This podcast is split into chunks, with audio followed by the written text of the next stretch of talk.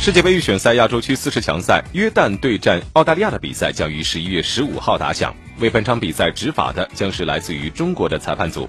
据了解，傅明将是本场比赛的主裁判，助理裁判为霍伟明和王德新，第四官员是沈怡豪。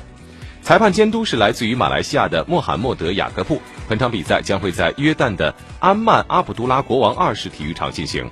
澳大利亚和约旦的比赛是来自于世界杯亚洲区四十强赛 B 组的一场较量。目前，澳大利亚三战全胜，积九分排名第一；约旦积七分排在小组第二。